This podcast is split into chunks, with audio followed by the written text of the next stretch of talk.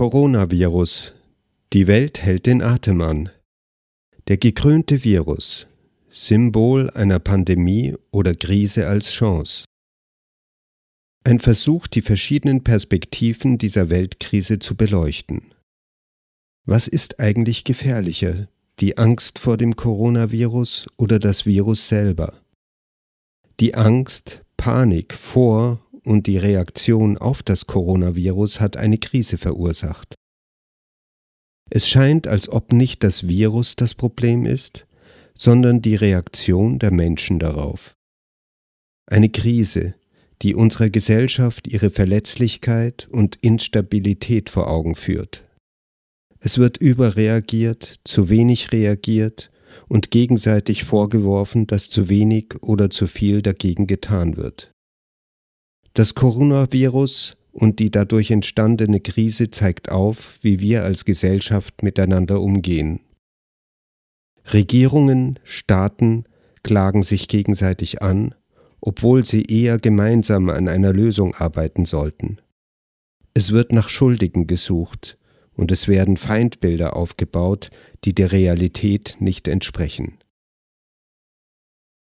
Das Virus entblößt die wahren Gesichter oder verstärkt die soziale Ausrichtung des Einzelnen. Die einen konzentrieren sich auf ihr Überleben und horten Lebensmittel im Glauben, das würde sie vor der Krise schützen, obwohl im eigentlichen Sinne keine größere Gefahr für den Einzelnen besteht als bei einer normalen Grippewelle, und die anderen erhöhen und entdecken ihr soziales Engagement. Natürlich wird es am Ende die kleinen Unternehmen Einzelhändler, Subunternehmer und Tante-Emma-Läden am härtesten treffen. Denn die meisten von ihnen haben wenig bis keine Rücklagen, da sie schon durch den Kampf gegen die Großkonzerne geschwächt wurden. Es wird das Aus für viele bedeuten. Die Konzerne und großen Unternehmen werden entweder diese Situation mit Leichtigkeit überstehen, da sie über genügend Kapital und Rücklagen verfügen, und gestärkt aus dieser Krise hervorgehen oder, soweit diese Konzerne in die Schieflage geraten sollten, werden sie von Staaten und Regierungen unterstützt, da es ja hier um das Allgemeinwohl und um Arbeitsplätze geht. Im Grunde ist so gesehen die Art, Strategie und Umsetzung, das Virus in den Griff zu bekommen, ein Angriff auf alle Kleinunternehmer. Es ist schwer zu verstehen, dass hierzulande die Maßnahmen stetig verstärkt werden und davon ausgegangen wird, dass es sich um eine längerfristige Krise handelt, wenn in anderen asiatischen Ländern schon wieder der Alltag eingekehrt ist. Man kann doch davon ausgehen, dass wenn die Verbreitungswege erfolgreich unterbrochen wurden, eine Pandemie sich nicht weiter verbreiten kann. Oder wenn alle Länder auf der Erde dabei unterstützend beitragen würden, müsste ein exponentieller Anstieg der Infizierten verhindert werden können. Die Vorgehensweisen in diesen asiatischen Ländern sollte uns Vorbild sein. So ist jedes Land und jeder von uns gefragt und sollte sich daran beteiligen. Leider erreichen unsere Medien mit ihrer zwar überaus präzisen Berichterstattung und Weitergabe von Informationen, die zum Teil auf Mutmaßungen von Wissenschaftlern beruhen, eher das Gegenteil. Die Weitergabe solcher Informationen ist teilweise unverantwortlich und es sollte sich daran auch keiner durch die Weitergabe über die sozialen Medien beteiligen. Es zeigt nur, wie wenig Empathie Medien haben. Weltweit sehen wir, wie vernetzt und verknüpft die Menschheit inzwischen ist und sich auf der einen Seite Abhängigkeiten gebildet haben, die uns bewusst werden lassen, dass wir eine große Weltgemeinschaft sind und uns gegenseitig brauchen. Auf der anderen Seite schließen Staaten ihre Grenzen und schotten sich gegenseitig ab und machen damit den Bürgern ihres Landes bewusst, wie einengend und isolierend so eine Situation ist und wie notwendig es ist, sich nicht abzugrenzen. Es wird uns allen durch diese Abgrenzung bewusst, welche Qualität in einer freien, grenzenlosen Welt steckt. Die Folgen der Panik und dem Umgang mit dem Coronavirus sind größer als die Auswirkung durch den Virus selbst. Aus diesem Grund ist es nicht abwegig, eine gezielte Einflussnahme auf das Geschehen zu vermuten. Wer weiß schon genau, welche der aktuellen Nachrichten der Realität entsprechen und welche vielleicht nicht. Aber grundsätzlich kann es ja nicht schaden, ein vorsichtiges Verhalten an den Tag zu legen. Panik und Angst sind jedenfalls die schlechteren Ratgeber. Es gab schon mehrmals große Pandemien, die viele Menschenleben gekostet haben. Im Jahr 1957 und 1968 starben weltweit circa eine Million Menschen an einer Pandemie. 1918 waren es sogar geschätzte 20 bis 50 Millionen Menschen, die an einer Pandemie starben. Deshalb warnen Experten auch immer wieder davor, dass erneut eine Pandemie ausbrechen könnte.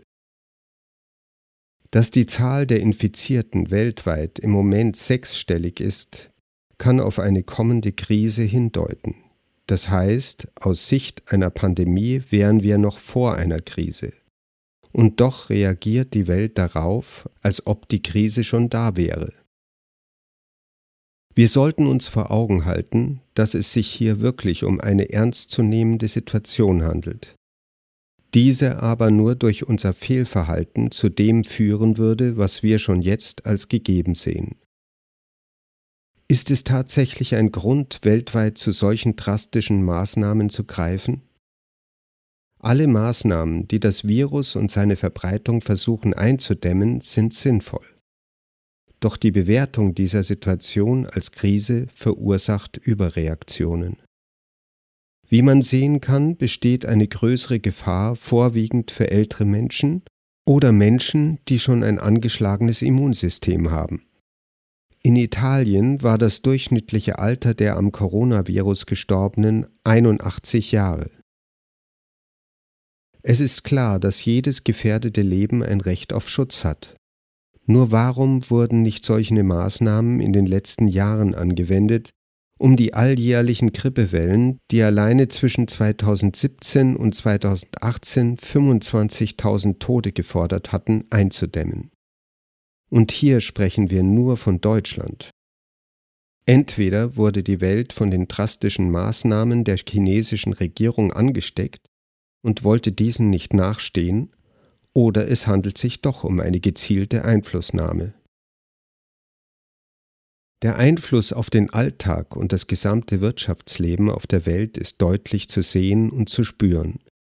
Die Börsen sind weltweit eingebrochen und überall versuchen Regierungen mit Hilfs- und Schutzpaketen ihre Wirtschaft zu unterstützen, zu helfen und zu stabilisieren. Das öffentliche Leben wird dort von den Versuchen, den Virus vor der Verbreitung abzuhalten, stark beeinträchtigt. Alle Veranstaltungen, wo Menschen in größeren Gruppen zusammenkommen, werden zum Großteil abgesagt. Es wird an vielen Orten verboten, untersagt, in größeren Gruppen zusammenzutreffen oder empfohlen, den Kontakt mit anderen zu vermeiden. Vieles ist unklar und es werden die unterschiedlichsten Meinungen verbreitet. Was im Moment in gewisser Weise feststeht, ist, es gibt noch keinen Impfstoff, es wird aber hart daran gearbeitet.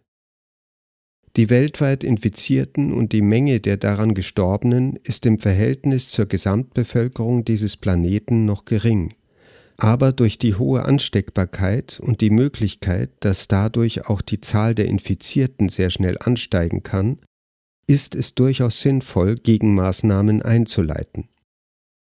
Ist es schon eine Pandemie oder könnte es sich zu einer entwickeln? Das wird uns die Zukunft zeigen. Es wird uns so auch zeigen, ob die weltweit gefassten Maßnahmen begründet waren und ihre Funktion erfüllt haben. Der Krankheitsverlauf und die Zeit, ansteckend zu sein, wird auf 20 bis 24 Tage geschätzt. Das Virus setzt sich eher im Rachenraum fest und ist deshalb ansteckender als andere Viren, die zum Beispiel sich in der Lunge festsetzen. Das Virus löst eher Husten als Schnupfen aus und legt sich eher seltener auf den Magen oder Darm. Nach einer Ansteckung braucht es anscheinend gegenüber einer Grippe, die schon sehr schnell Symptome zeigt, fünf Tage, bis es ausbricht. Es ist also am Anfang eher ein langsamer Krankheitsverlauf. Die Auswirkung auf die Weltwirtschaft ist noch nicht überschaubar. Vielleicht leidet diese stärker als wie vorauszusehen und kommt in Teilen oder ganz zu erliegen. Welche Wirtschaftszweige wird es treffen? Die Länder, die stark von der Lieferung aus anderen Ländern abhängig sind, könnten zum Beispiel besonders im Lebensmittelsektor stark in Mitleidenschaft geraten und so wieder besonders die ärmere Bevölkerung darunter leiden. Die wirtschaftlichen Folgen der dadurch entstandenen Krise wird uns noch für einige Monate und wahrscheinlich auch noch nach dem Rückgang der Pandemie selbst weiter beschäftigen. Deshalb wird es notwendig sein, Unternehmen beratend zur Seite zu stehen. So werden verstärkt beratende und unterstützende Programme, Coaches und Trainer gefragt sein. Es sollte den Unternehmen und der Gesellschaft bewusst werden, dass es eine Chance ist, in und durch diese Krise eine schon lange notwendige Transformation anzugehen und durchzuführen. Die alten Strukturen werden durch die Krise aufgebrochen und in Frage gestellt. Es wird den Menschen leichter fallen, nach diesem Bruch, den man auch wie eine gesellschaftliche Fastenkur ansehen kann, die notwendigen Veränderungen zu akzeptieren. Wir wünschen allen Gesundheit und ein glückliches Leben.